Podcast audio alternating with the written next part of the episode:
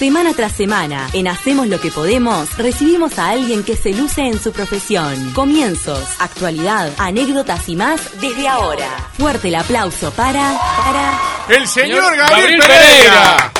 Y le queremos contar a la gente que estamos en vivo, ¿eh? son 11 minutos, van de las 3 de la tarde. Se Y- acabó el recreo. Y bueno, a raíz de que se extendió un poquitito, no hicimos preámbulo ni nada, y le damos la bienvenida al señor Gabriel Pereira. Gabriel, ¿cómo estás, Gabriel? Buenas tardes, ¿qué tal? ¿Cómo andan? ¿Andas bien? Bien, bien de bien. Te tuviste que fumar a Manini, ¿eh?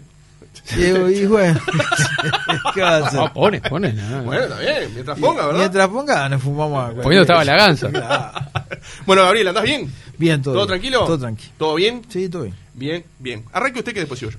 Bueno, Gabriel, eh, ¿cómo has visto? Porque yo siempre preguntamos, eh, eh, lo primero es eh, tus inicios, pero hoy como tenemos poco tiempo, vamos, vamos a ir al hueso. ¿Cómo has visto en este tiempo, estos meses, el- eh, la actuación del gobierno este, del Partido Nacional, o la coalición, mejor dicho? Y yo creo que, el- a ver, el gobierno no, no, no pudo empezar Claro. tal cual tenía pensado. Eh, Empezó con el virus, ¿no? Este, el virus le marcó la cancha.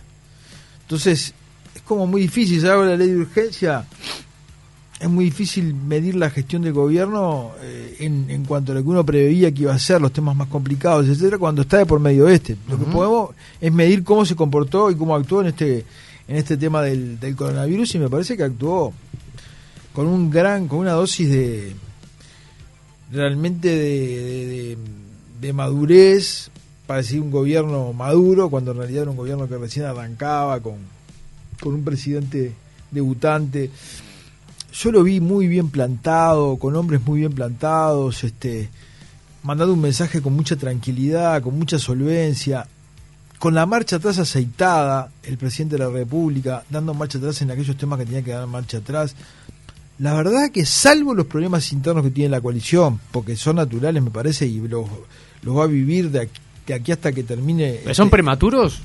¿Te parece? Quizás son un poco prematuros por la manera en que se están dando, pero digamos, este uno puede decir, bueno, lo, ponerle sacarlo de Talvi, ¿no? Que por sus Sí. características. Pero vos mirás las declaraciones, eh, hay cosas increíbles, ¿no? O sea, Cabildo Abierto se interpeló cinco ministros. Este, ves a Manini Ríos en búsqueda, una nota que salió este, la semana pasada diciendo que quiere cambiar la política de seguridad. La política de seguridad cuando no le diste ni cuatro meses para actuar al tipo, o sea, hacen reclamos se están pareciendo mucho al Frente Amplio de los últimos tiempos, que eran gobierno y oposición a la misma vez. La coalición de col- multicolor tiene es gobierno y tiene la oposición adentro. Este es bastante curioso en eso. Eh, ese es el para mí ese es el detalle clave. Eh, sin duda la- sin duda cuando termine, si es que termina, no creo que termine de así de un día para el otro lo del virus, creo que esto que vino para quedarse, pero en algún momento la agenda del gobierno se va a centrar mucho en lo nacional y ahí, bueno, el gobierno va a tener que, ver cómo se mueve con, el déficit, con la situación económica, etcétera, etcétera. Pero me parece que el, el elemento clave, el dato clave va a ser cómo administra la coalición de gobierno el- las diferencias internas, ¿no? Eso va a ser... Vos sabés que, como, como decía Juan, este, ¿no te parece prematuro? Vos sabés que teníamos a nuestro compañero de 970 Noticias el año pasado con todo este, cuando se dio el tema, eh, se dio a conocer el nuevo presidente, y yo le tiraba la posibilidad de que esto, estos, estos roces eh, empiecen a picar dos años y medio después, ¿no? Eh, o casi tres años. Y él me dijo, me acuerdo, sos muy optimista, esto se va a dar en, en menos de un año. Y es lo que está pasando. Mm. Digo, ¿no, no te parece que, no, no, no te resulta extraño? Eh, no, no, no me resulta extraño. No me resulta extraño. Viendo que Cabildo Abierto es uno de los que le provoca esto al gobierno y viendo lo que es Cabildo Abierto, eh, Cabildo Abierto, nada me sorprende de Cabildo Abierto ya en materia de, de- de actitudes políticas. Y bueno, y lo de Talvi, este, si le sumás lo de Talvi, que genera una granada de fragmentación no solo hacia el, Ujú. hacia el Partido Nacional, sino hacia la interna del Partido Colorado, me parece que las cosas se dieron de una manera que podrás podrás pensar que es un poco acelerado, pero son naturales viendo la personalidad de quienes quienes protagonizan estos estos incidentes, estos episodios. Me parece que Me renunciaron, dijo Talvi. Sí, fue una cosa rara, pero él, él venía con mala relación con el presidente. Ahí va, vos que, vos que estás este, muchísimo más actualizado que, que nosotros, ¿no? ¿Cuál es la, la- verdadera? Este, porque incluso hasta tuviste un cruce por Twitter controverso, pero eso eh, no importa, por ahora no importa en realidad. Digo, ¿cuál es, ¿por qué eso? ¿Cuál es, eh, ¿Qué fue lo personal que hubo entre la calle que ahora vino Bustillo, que es hasta amigo personal de la calle Pou? Y yo creo que, eh, a ver, en Tali se juntaron dos cosas. Por un lado, lo que todo el mundo le venía diciendo desde el comienzo del gobierno, antes de comenzar el gobierno, de que él tenía que haber quedado fuera de gabinete, como hizo Manini, para poder este gestionar un, un sector político con, con, con- con aspiraciones de crecer y de, de- de- de tener aspiraciones de un futuro presidenciable. Es- creo que, que- creo que se le, le cayó la ficha en eso en algún momento.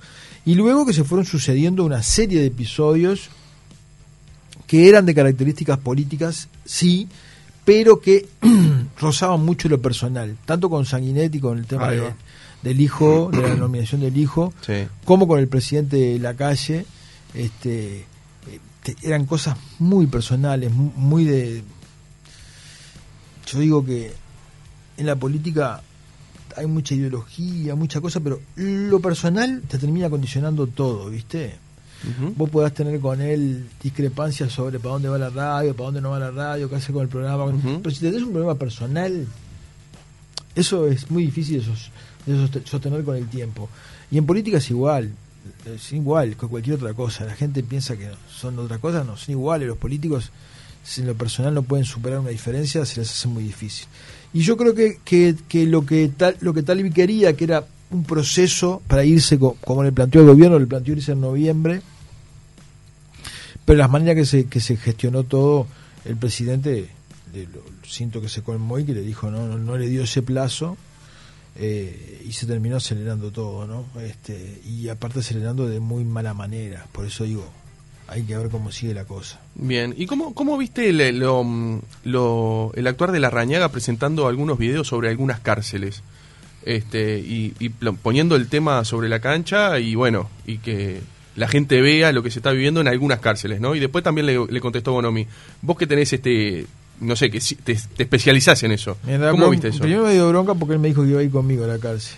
O sea, yo le dije Ah, que quiero entrar a la cárcel y me dijo, bueno, vamos juntos. Este, ¿Y no te llamó? Y no me llamó. Se ve que perdió tu teléfono. Sí, se ve que perdió el teléfono que le estoy rompiendo los cocos cada cinco minutos. Este, eh, y bueno, yo creo que es... ¿Lo viste bien de la manera estratégica? ¿Lo viste bien? Bueno, yo, yo, yo creo que más allá de, de- de- de si es bueno estratégicamente o no para él, creo que es bueno que la gente lo vea. Yo le pasaría todos los días una foto de la gente que vive. Hoy, hoy fui a, hoy fui a un lugar allá en, en Ariel, pasándose a Yago, ¿viste? A, un, a un asentamiento. Te querés matar, vos. te querés matar como vive la gente, te querés matar, te querés morir, no podés creer que la gente en este país viva de la manera que vive, ¿viste? O sea, ni en la India, ni, ni en el, ni en el peor lugar de la India se vive así, o sea, una cosa que, que, que te da entre bronca y náusea y este yo creo que a la gente no le viene mal que todos los días de mañana se desayune con una con una foto de cómo de cómo están las cárceles, de cómo de cómo de cómo vive la gente que vive mal. Este, si tienen que levantarse con un limón en la boca, que se levanten, mala suerte. Esa es la realidad del país que vivimos, no vivimos en el país de la fantasía. Mostrar mostrar las cosas que están mal no me parece mal, no me parece mal. Después se verá si hay una intencionalidad política atrás de eso. Es, es secundario eso.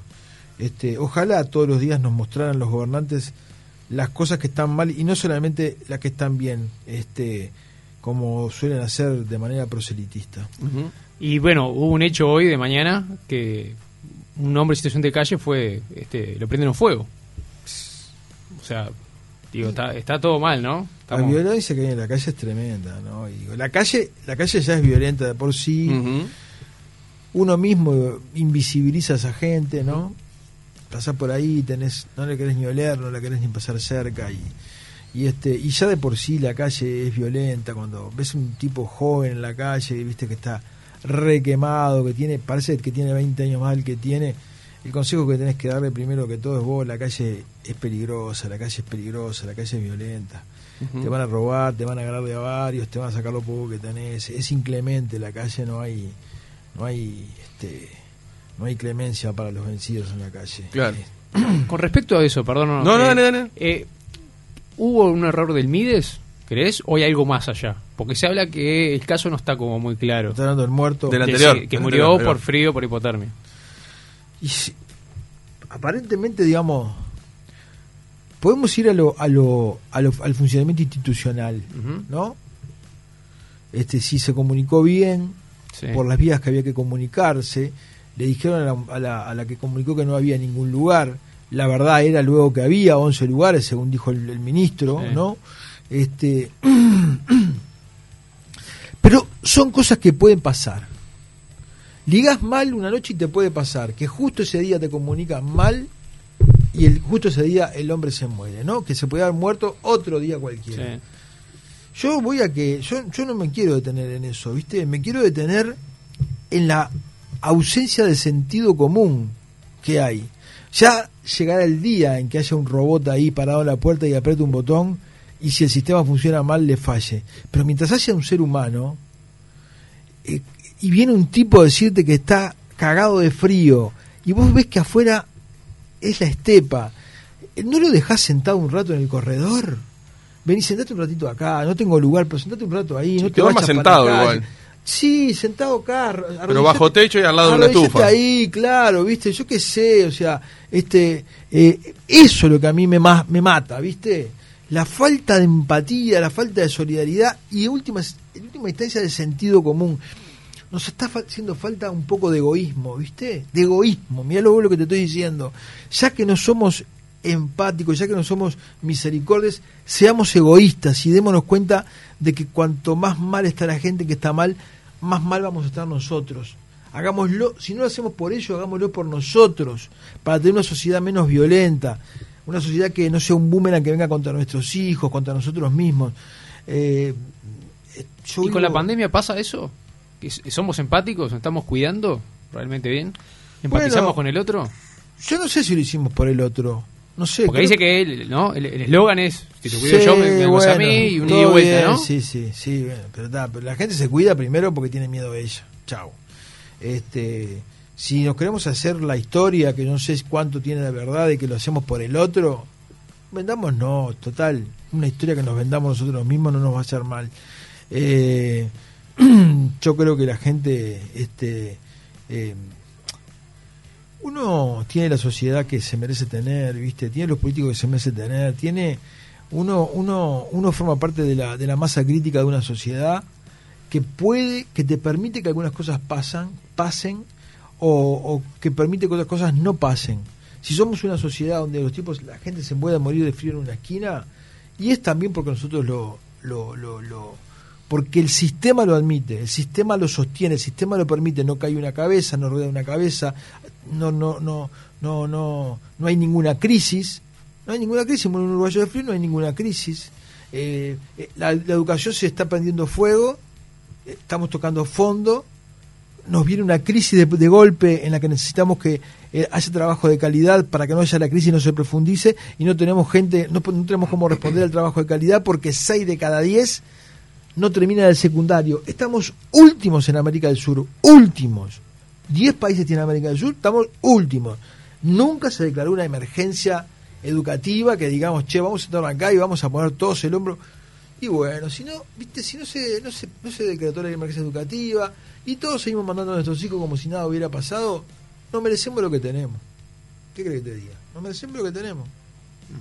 ¿Por qué crees que, desde tu punto de, de periodista, ¿no? de tu lado de periodista, ¿por qué perdió el Frente Amplio? Eh, yo creo que básicamente por desgaste y me llama la atención que haya perdido es del Frente Amplio es, es- es- es casi este, una hazaña no haber perdido por lo que perdió Sí, Después- 30.000 votos. después de tres gestiones de gobierno tres gestiones de gobierno y, y chance casi de pelearla casi no no ganó por poquito Contra una coalición.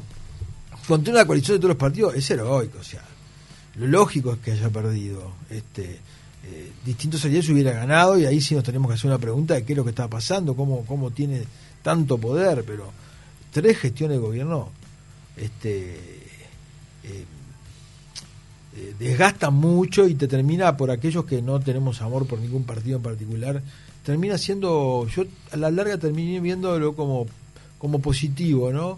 En algunos aspectos para ver qué pasa con esto, qué pasa con lo otro, qué pasa con esta otra mitad de la dirigencia política, a ver cómo nos gobiernan. Tengo muchas incertidumbres, tengo ciertos miedos en algunos lugares, en algunas zonas, eh, y tengo cierta esperanza también en otras.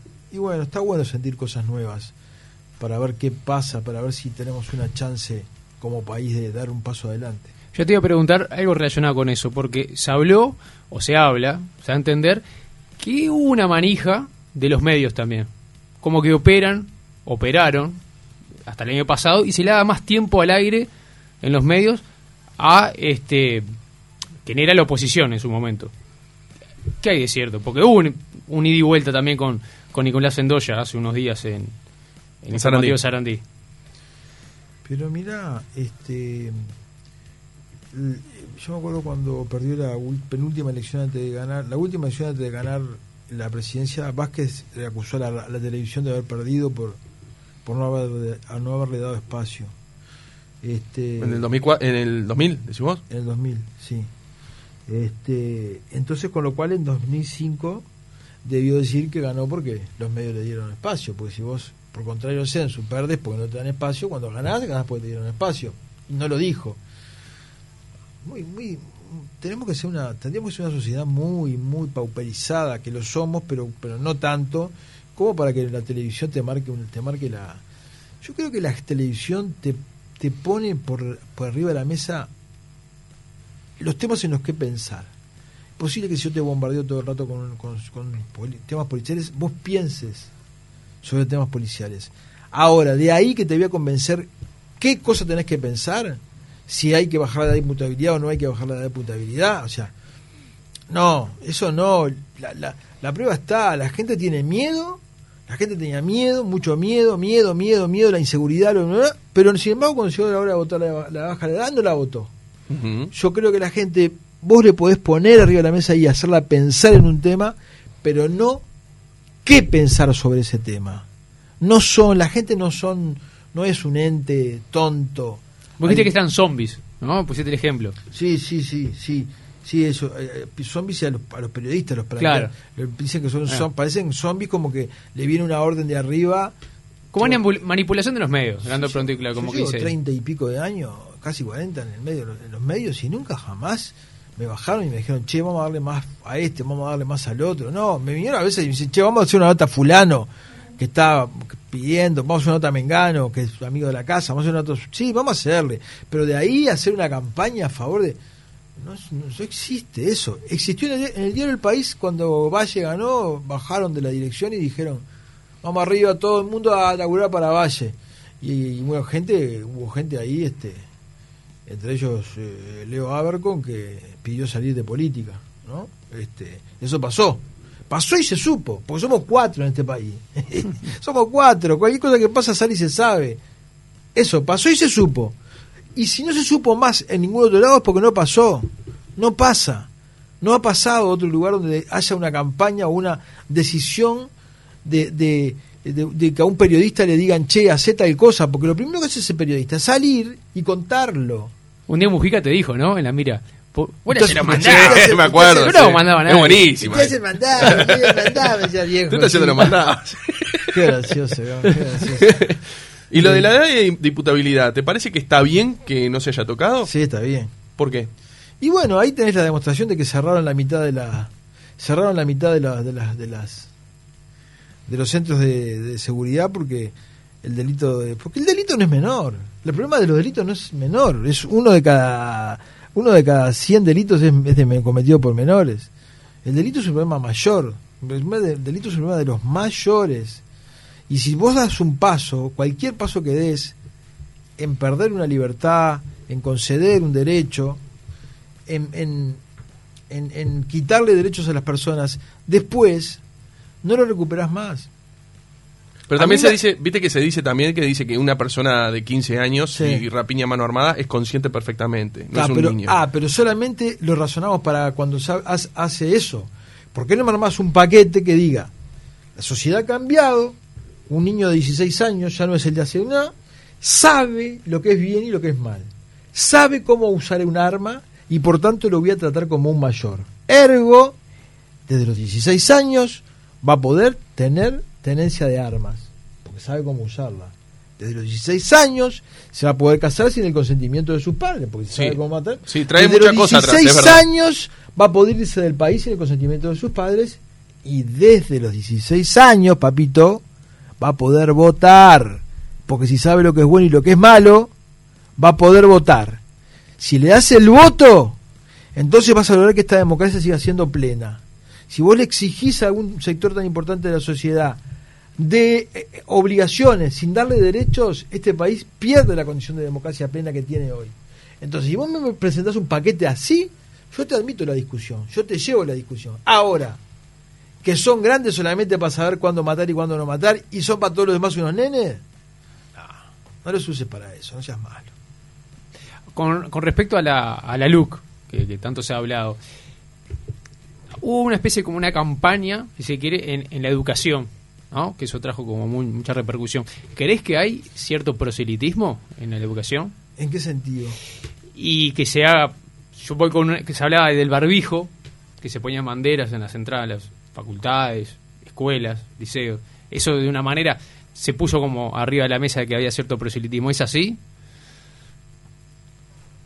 Y bueno, yo no sé si es así, pero si exactamente es así, pero el material humano que, que integra por sobre todo los sindicatos de docentes de Montevideo, están para ellos es así, para ellos está bien, eso es lo importante.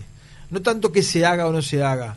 Para ellos, lo importante para mí es cómo piensa esa gente que está enseñando a nuestros hijos que piensan que eso no es proselitismo, que piensan que un paro les enseña más a los chiquines que una clase, porque les enseña lo que es la lucha este, que piensan que, que, que que el- los, las clases en primaria y en secundaria son modos de luchar contra el capitalismo. Eso es lo que, lo que me parece que es una barbaridad y que tenemos ahí unas mentes de gente que escupe por el colmillo y a la cual le estamos dando la educación de nuestros hijos. Eh, hay cosas que no se pueden decir y hay gente que, que en determinados momentos las dice porque se le va la, la moto o porque se sale la chaveta y dice esas cosas que se tienen que decir pero no se dicen, se piensan. Y a Mujica, en Mujica Coloquios, en Pepe Coloquios se le, se le escapó y dijo, a los gremios de educación hay que hacerlos pelota. Es la única manera de seguir adelante, ¿te acordás? Dijo eso. Este, y Pero bueno, ahí le caen. ¿eh? Pero le caen con, con el mismo peso que si lo, di- lo dijera alguien del de- no sé, blanco colorado. No, no sé si le cayeron o no. Sí, sí, le cayeron, le dijeron de todo. Pero la verdad es que es esa. La verdad es que mientras los gremios de educación son la cosa más retrógrada que hay en este país. Lo más terrible. Los gremios, no los docentes. Sí. Los, Los gremios. gremios, los Pará, gremios, sí, queda claro. Yo me quiero detener ahí. Vos periodista, ¿no? Que hace años que estás, eh, que sos este profesional, y más ahora con las redes sociales. Si vos tenés e- ese- esos dichos, te caen y te dicen, ah, vos sos facho por decir eso. Sí. Ah, Pero si me decís entre un rato y me das para adelante al Frente Amplio, ah, bueno, entonces sos... Sí. ¿Pasa eso? Que de un lado, entre un rato estás de un lado, Obvio, todo el tiempo. Todo el tiempo. Ya no te- pero vos te, identifican de una, te etiquetan de una manera todo el, o- rato, todo el tiempo. Todo el tiempo.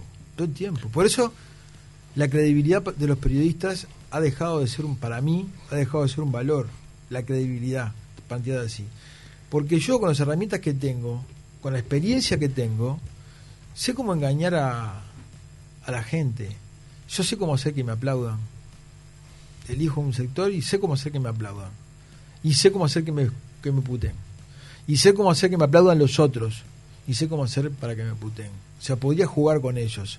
Entonces, eh, no es credibilidad eso. Porque lo, que- la- lo- acá convirtieron la credibilidad en qué? En que si opinás como yo, si vos opinás como yo, sos un periodista creíble. Y si no, no. Y si no opinás como... Entonces, eso se ha convertido en la credibilidad. Por eso no me interesa ser creíble a mí, ¿entendés? ¿Qué me interesa ser creíble si es una papa ser creíble para Pero fulano, últimamente es eso que no te interesa ser creíble o porque a Pero ver, fui- uno cuando fui estudió periodismo le dice, ah, ahí va. uno cuando estudia periodismo le dicen, tenés que ser creíble porque si perdés la credibilidad perdés Sí, todo. Eso dicen- cuando te enseñan periodismo, sí, se te me pasó. Eso, te dicen eso, te O sea, dicen eso. es lo primero que Sí, te enseñan y que sí. te inculcan. Y vos Sí. me decís todo lo contrario, Sí, desde tu experiencia. Sí, sí, sí, te digo todo lo contrario. Hay una diferencia entonces entre Sí. credibilidad y honestidad. Exacto, totalmente. ¿Y cuándo te cayó la ficha esa? Con el paso, yo creo que las redes sociales me ayudaron Ahí. mucho. Porque cuando vos estás en, una, en un diario, eh, quizás no tanto, en una radio menos, pero en un diario mucho más, hablas de la gente como una entelequia Y no tenés ni idea qué es la gente, ni cómo piensa. Y después cuando te enterás cómo piensa, mamita querida, ¿sabes para quién estás escribiendo? ¿Viste? Y te das cuenta y decís, pucha, este, yo pensaba que era otra cosa. Eh, no son todos, el mundo de las redes no es el mundo real, pero vos tenés una fotografía de un sector y sabes cómo manejarlos, sabes cómo, cómo, cómo este, son unos pobres tipos que le ponen la zanahoria y muerden, los hago morder cuando quiero, los hago enojar cuando quiero. La verdad, es mucha es una pobre gente que está ahí, des- eh, digamos, canalizando sus frustraciones y te agarra a vos y te elige para pegarte. Sí, sí, ¿viste? sí. Y yo me divierto. Hay gente que le pega muy mal, ¿no? Hay gente que le hace realmente mal. Yo cuando estoy aburrido y fin de, un fin de semana estoy aburrido, ahí tirado, descansando, digo, voy a hacer enojar a un par de... Y entro y los hago enojar y me río de eso, pero es, es triste, es triste, es triste la, la mentalidad de la gente, cómo, cómo valora cómo valora lo que es la credibilidad de un periodista y cómo valora lo que lo que es un periodista serio, etcétera, etcétera. Pero a mí no me mueve la aguja nada ni nadie. O sea, siempre me manejé así, siempre me manejé así, nunca me interesó, siempre tuve mi código de conducta, este, nunca le pedí nada a nadie en ese sentido, en otros sentidos he pedido de todo a todo el mundo, a casi todo el mundo le pedí prestado, dice la canción, este, eh, y estoy muy tranquilo, y si la credibilidad es un valor, bueno, es como ese, es como ese veterano que, que ahorró un montón de plata en el banco y después se está por morir y no tienen que gastarla, me la quiero rifar. Está bien. Bien. Cabildo Abierto, ¿le hizo bien a la política uruguaya? Oh, qué pregunta. Se quiere ir, me Me parece. quiero ir. Ya dejo, dejo todo, me voy. Esto- Porque, a ver, Pues sí. robó votos de todos los partidos y en Sí, muy sí. poquito tiempo se metió en el Parlamento. O sea, Yo creo que lo hizo bien para, al, por lo menos para reflexionar por qué está y por qué, eh, por qué sacó tantos votos. Eso, eso le, me parece que todos los partidos están obligados a reflexionar sobre sí mismos qué pasó, qué pasó. ahí. ¿Desencanto o era un público que estaba ahí en otros partidos? Y yo creo que sí, sí, sí, yo creo que las dos cosas, las dos cosas. Ahora, si- desde otra perspectiva, recuerdo cuando entraron los, los tupas entraron al frente que había sectores que no lo querían dejar entrar que se decía bueno a estos locos mejor de tenerlos adentro del sistema que afuera, ¿verdad? Que pueden hacer cualquier cosa. Y bueno, yo creo que eh, si regía para los tupas, rige para todos los que andan en la vuelta, ¿no? Pero creo que que es peligroso. ¿por qué es peligroso? porque mm, está utilizando herramientas que son de lo peor de la política, eh, deteriorando la imagen, bombardeando la imagen del Poder Judicial, que es uno de los poderes básicos para que el Estado de Derecho funcione, defendiendo conceptos, eh, defendiendo a violadores de los derechos humanos, en lugar de, reivindicar ese, ese principio eh, revolviendo el pasado desde el peor lugar. Eh, haces una lista de cosas y, y- la runfla de los atentados, de los este, no es casualidad que ahí hayan aparecido los nazis, que ahí hayan aparecido los los que promueven la, los, los escuadrones de la muerte. Eh, yo creo que, que mm, creo que, que, que, la gente en algún momento cuando se frustra elige elige aquel que camina por los bordes del sistema. Y siempre es peligroso caminar por los bordes del sistema viste o sea voy a caer en la como alguien decía estos días voy a caer en la en la en, en lo obvio viste en lo obvio que es pero bueno se ve que es el ejemplo que to- todos usamos no de que Hitler eh, ganó en elecciones democráticas no llegó a donde llegó por elecciones democráticas. Y bueno. Propaganda. por eso por eso le tengo miedo. Por eso le tengo miedo. Y porque creo que ellos pueden crecer en un mar revuelto Como me dijo un politólogo en un mar calmo, en un mar calmo no crecen más de lo que pueden pero en un mar revuelto sí Ujú. Bien, ¿y qué palabras tenés? eh, no sé si seguís pensando lo mismo sobre Gustavo Salle, que desequilibrados mentales vos no llevas, lo dijiste. sí no lo llego me parece que el muchacho está, se llegó está un poco mal Me parece, me parece que está, que no razona Ha hecho referencia sí, a eh, tu comentario, ¿Ah, sí? incluso, sí, en varias, incluso acá, en este, en este Ah, programa, mirá. sí. Este, dijo que no sabe por qué, dice que no, no lo cree bien, pero digo, y no sabe por qué tuviste esa- esas palabras en, tu, en tus redes sociales. Bueno, ¿Por qué no lo llevaste a él y llevaste a todo el mundo? ¿Y no, ¿Por qué no, pensás eso? A su vida tampoco lo llevé. ¿No? No, tampoco. ¿Pero por qué? Porque me parece un tirabombas al santo botón. Porque me parece un, un, este, un, un mercader que se hace aplaudir diciendo cualquier bar- barbaridad. Este, es capaz de cualquier cosa. Como digo yo, el fiscal Pistolita llevó un revólver, revólver chiquito a una... Sí, con camino. Sí, ¿viste? ¿Qué un fiscal, un hombre que es de derecho, andando con un revólver y mostrándolo? No, no lo llevo más. No, porque usted me faltó el respeto y no me llevó porque me dijo que me iba a llevar. Sí, yo le dije que lo iba a llevar, pero después que lo conocí bien, no tengo ganas de darle micrófono. Por suerte tengo la libertad de darle micrófono a quien quiero y a quien no. Y a estos no le voy a dar micrófono. Y a Salle lo mismo. También, también. No entiendo, me parece que. Me parece que está. Lo mismo, me parece que para. para ¿Por qué hablamos de Salle? Porque se meten todas las cosas que. ¿No? O sea, denuncia a los presidentes, denuncia al. al- Decís que hace, hace, hace y después no llega a nada. Y bueno, yo creo que hace. Porque para- ahora está con Cristino también, se metió con el tema de Cristino Sí, también. se mete con todo lo que venga. Es un tipo que se mete con todo lo que venga. Al final, viste que el que mucho abarca poco aprieta. Le hace denuncia al presidente de Estados Unidos. Cualquiera manda. Cualquiera, no me resulta serio. Eh, el año pasado estuviste a Sartori, en la mira. Sí. Hiciste un par de preguntas que no te supo responder. Sí. Y un comunicador dijo que en periodismo serio son, es hacer zancadillas. Petinati. Sí. Ah, pero si Petinati dice eso, que, que, que- que- que me tengo que poner a. No digo ni siquiera a reír ni a festejar. ¿Qué me importa Petinati lo que diga Petinati? Petinati, hablando de periodismo. Te miro serio, te estoy mirando los ojos. Como diciendo, Petinati. No, no me traigas a Petinati, vos. Meteme a alguien más, más interesante. bueno, te meto a, Traverso. a Schubert Pérez. ¿Al Traverso? Sí. Lo trataste de viejo rapiñero. Quiere ir. Claro. Tuve mal, tuve mal. Tuve ¿Le mal. pedís disculpas? ¿Eh? ¿Le pedís disculpas Sí, por decirle viejo rapiñero? sí. No, pero de verdad, hablando en serio. Sí, sí. ¿O estás siendo irónico? No, no, no, no, no, no, no, no, no. Capaz que debí, debí decirle este eh, anciano este punguita, capaz, algo más suave. Pero no. Pero el tipo, ya tengo, un- tengo una persona que le está siguiendo los pasos y me manda cada vez que el tipo me levanta y no, no me cita, ¿no? Y me- eso me recontra. ¿Tenés una persona para eso? Es una- un amigo que, que está al pedo y, y, y que, y que me manda eso, ¿viste? Cada tanto me dice, mirá, mirá cómo te jodió el Sugar. Y yo venía, a- a- Sugar. venía, venía inflando, ¿viste? Bronca y ese día reventé. Pero me da, yo creo que es una de las cosas que hay que enseñarle a los periodistas cuando recién arrancan, que el trabajo de los colegas se respeta.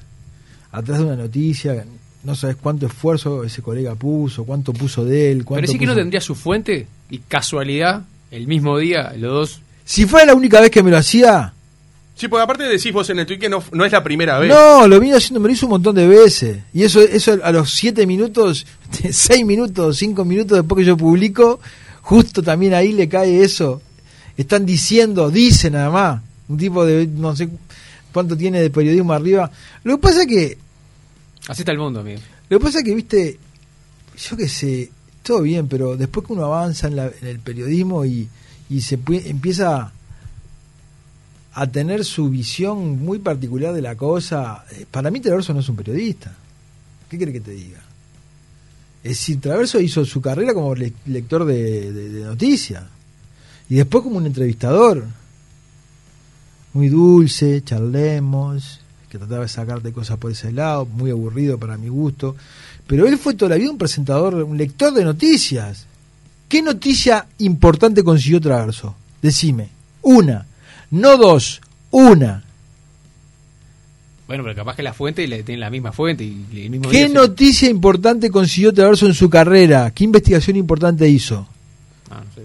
¿Qué, qué, qué, decime una investigación importante, una noticia importante, una revelación importante, algo, una, buscá, buscá, este, y si encontrás una, me llamás por teléfono y yo digo, sí, hizo una periodista, periodismo, hizo periodismo una vez en su vida, te juro que te lo digo. pero yo no, no, no, no, no tengo idea de que él haya hecho. Hay gente que está en el periodismo y sin ser periodista. O se dice periodista, pero pero está, es un sostenedor de micrófono. ¿Entendés? El periodismo, el periodista que yo respeto es otro. El periodista que yo respeto es el periodista que estuvo atrás de la puerta horas esperando durante mucho tiempo y hasta que un día eso le llevó a ser fuentes cada vez más altas, hasta que pudo, si sos po- político, si sos periodista político, tu objetivo tiene que ser hablar con el presidente de la República. Bueno, no puedes hablar más abajo y que esos más abajo tengan la confianza en vos para un día darte una gran noticia. Pero- y, y esa gran noticia que te lleve a una Sí. investigación y saber cómo investigar. Y tener un equipo y trabajar en equipo y saber cómo investigar en equipo Sí. y, y- y llegar a eso y saber los caminos por los cuales llegar. Y después saber escribirla porque vos podés tener una buena cosa pero si no sabes comunicarla no y el que entrevista y entrevista como debe y pregunta lo que tiene que preguntar y eso es un periodista para mí. Después hay sostener el micrófono que podía hacerlo mi, mi prima mi hija que no es periodista va sostiene el micrófono después va desgraba lo que dijo o pasa un pedazo y ya está eso lo hace cualquiera. O sea que si te lo cruzas a la calle ahí, hola, ¿cómo anda? Di- Disculpe o no, o queda en Twitter.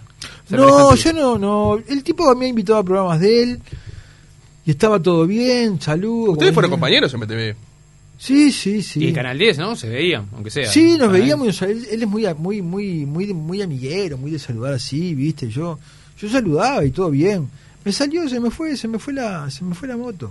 No tendría que haberme ni, ni metido porque no vale la pena. No vale la pena. Bien, y él, eh, porque ya no nos tenemos que ir y vos te tenés que ir también. ¿En qué está el tema de la amenaza que te hicieron? Y bueno, se está investigando. La verdad, debo, debo, debo ser este honesto con la gente de inteligencia y con el fiscal Morosoli porque la investigación que hicieron fue brutal. Dispusieron recu- No porque yo. A ver, No porque seas vos. Si me hubiese tocado a mí, hubiese sido igual.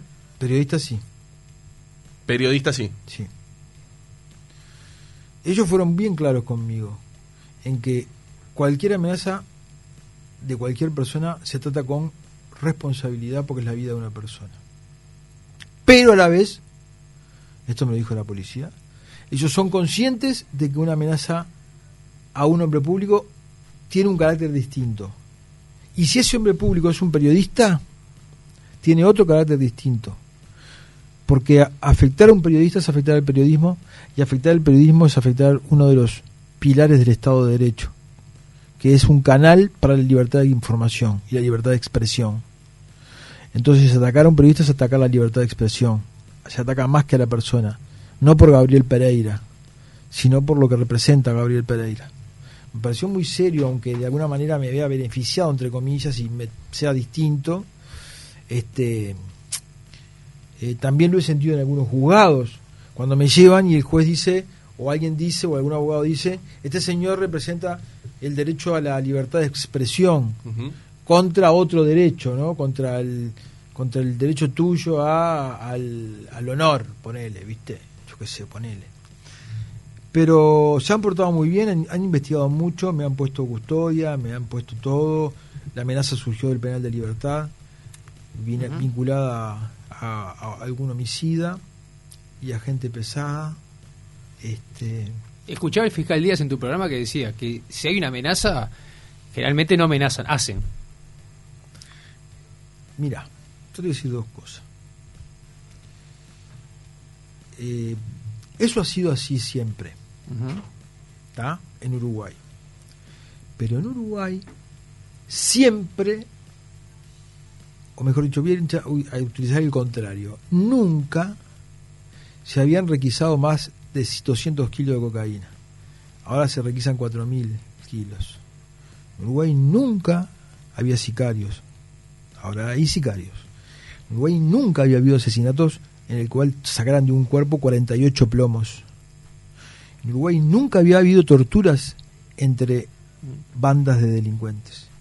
En Uruguay nunca había visto habido personas desaparecidas. Hoy hay más de 20 delincuentes que están desaparecidos. En Uruguay nunca se había atacado a unidades policiales y militares, salvo durante la época de la subversión, por parte de bandas de delincuentes. Uruguay nunca se había amenazado a magistrados y a jueces de la manera que se ha amenazado. En Uruguay nunca se preparó un atentado como el que se preparó contra Julio Huarteche. En Uruguay nunca había habido laboratorios para procesar droga. En Uruguay nunca, Uruguay nunca, en Uruguay nunca. Por lo tanto, pensar que lo que está pasando con los periodistas de Sudamérica, que de 30 que mataron este año, y 30 el año pasado, y 30 y pico el anterior, la mitad de ellos habían recibido una amenaza la semana o el mes anterior a ser asesinados. Los amenazaron primero y luego fueron y los mataron. Si todo lo que te dije antes llegó, ¿por qué pensamos que esto no va a llegar? ¿Por qué? Dame medio argumento, no uno, medio argumento de por qué eso no va a llegar. Lo que opinen los demás no debería importarnos a los periodistas deberíamos importarnos nosotros el hacer el razonamiento este que acabo de hacer y preocuparnos nosotros por esto. Hay países que tienen sistemas de protección a los periodistas sin que los periodistas hayan sido amenazados. Protección simplemente por lo que te pueda pasar. Eh, eh, en, en otros países hay periodistas que tienen protocolos. Cuando hubo secuestros, acá que hubo pocos, la policía decía, che, no, no nos hubo, reunión con gente de los medios diciendo, vos mirá que nos pueden joder el caso y la vida de una persona está. Y ahí mucha gente dijo, bueno, che, tenemos que tener un protocolo para, ya que va a haber secuestros, un protocolo para cómo actuar. bueno, pensemos si no tenemos que tener un protocolo para actuar cuando haya narcotraficantes de por medio, de cómo cuidarnos, de hasta dónde ir, de cómo proceder de cómo cosas que se hicieron en otros países y acá están mal vistas, quizás haya que empezar a hacerlas. Capaz que antes de publicar tenemos que llevárselo al fiscal, solo al fiscal, y luego publicar. No sé, estoy tirando cosas que se hacen en otros países, pero no nos comamos ese verso, por favor, periodistas, no nos comamos ese verso de que el que amenaza no hace, porque todo lo que acabo de mencionar no pasaba y ahora pasa. Este, y en otros países amenazan y matan. Y en poco tiempo. Y en muy poco tiempo, y en muy poco tiempo. Entonces, eh, estamos hablando con gente que mandó matar al vuelo. Tenemos el caso del hincha nacional, donde lo mataron a matar al vuelo, porque no era con nombre y apellido.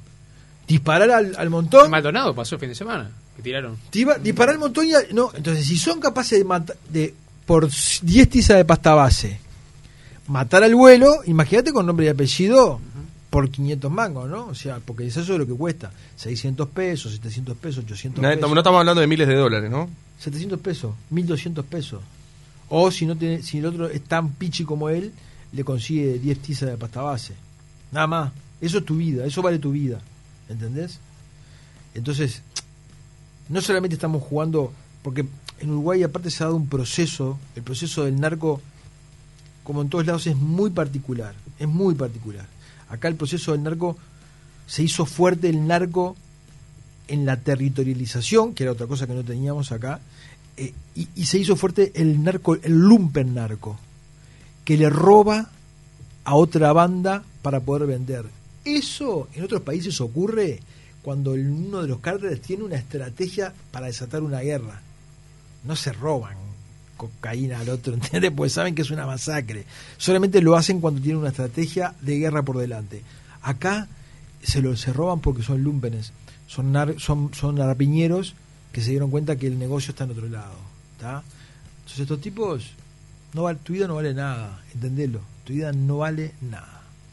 Bien, Gabriel, te tenés que ir te vamos a dejar, nosotros también nos tenemos que ir. ¿La pasaste bien? ¿Viste que no era tan, sí, fuerte? ¿viste? Bien, Bien, y nos quedaron pila de cosas para hablar. Bien, la verdad, re bien. No seas irónico. ah, bien, bien. Vos no sé, no se pudo andar. Porque yo no sé, a veces no sé cuando me hablas en joda, cuando hablas en serio, vos sos irónico, viste que sos, sos de esa clase de personas. Ser irónico, porque sos irónico y después no te creen cuando Claro, entonces yo no sé si me estás hablando en serio. No, yo hablo siempre en serio. ¿Sí? Periodismo de credibilidad, ya lo digo. Periodismo de credibilidad. Dos cosas. que me creas. Tiene que, ah, que mentir. Nos tiene que mentir. Primero no te vas a ir con las manos vacías. Ah. Te vas a ir con la taza hacemos lo que podemos. ¿Viste? Para llevarte para, para allá, para Sarandillo, para llevarte la mira, ¿viste? ¿Viste que no, no, viniste en vano? Hacemos lo que podemos. Ahí va, hacemos lo que podemos. Dale un abrazo grande a Aldo de parte nuestra, que es un fenómeno. Bien, ¿sabes lo que nos tenés que decir? Sí. tenés que mentir. Nos tenés que decir, soy Gabriel Pereira y escucho Hacemos lo que podemos. ¿Podés? Dale, dale. dale. Soy Gabriel Pereira y escucho Hacemos lo que podemos. Gracias, eh. Gracias por la buena onda. Eh. Nos vamos, se quedan con Figares de la X. Nosotros nos encontramos mañana a las 3 de la tarde. ¿Qué hacemos, señor? Hacemos lo que Ahí podemos.